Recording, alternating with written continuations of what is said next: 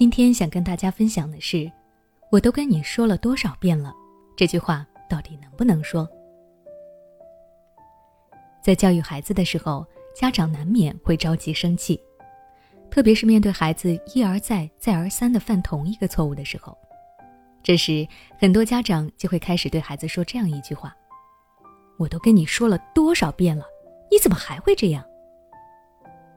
当家长说出这句话的时候，大部分都是已经快要发火了，一遍遍的跟孩子说提醒孩子，可是他还是屡次再犯，这是为什么？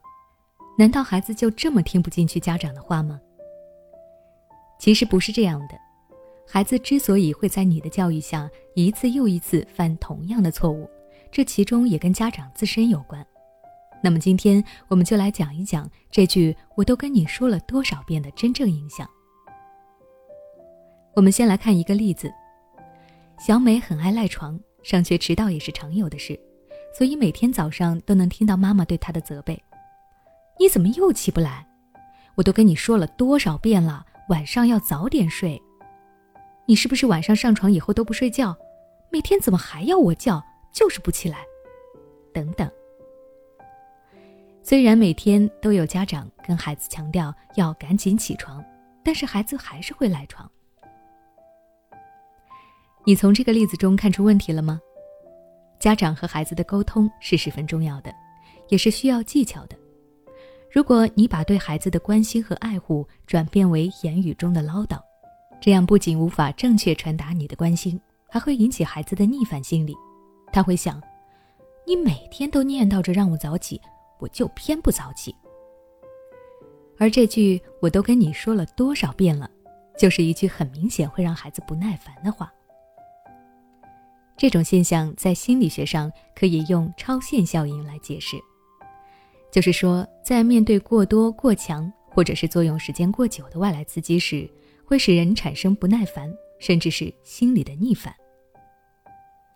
美国的著名作家马克·吐温在教堂听牧师演讲，刚开始的时候，他听得十分的入迷，他觉得牧师讲的十分动人，并打算等一下要进行捐款。可是结果等了十多分钟，牧师还在讲，他开始不耐烦了，并打算只捐一点零钱。后来又等了十多分钟，牧师还是没有结束，他已经不打算捐款了。等到真正演讲结束要募捐的时候，听得气愤的马克·吐温不仅没有捐，还拿走了两元钱。这就是心理学上的超限效应。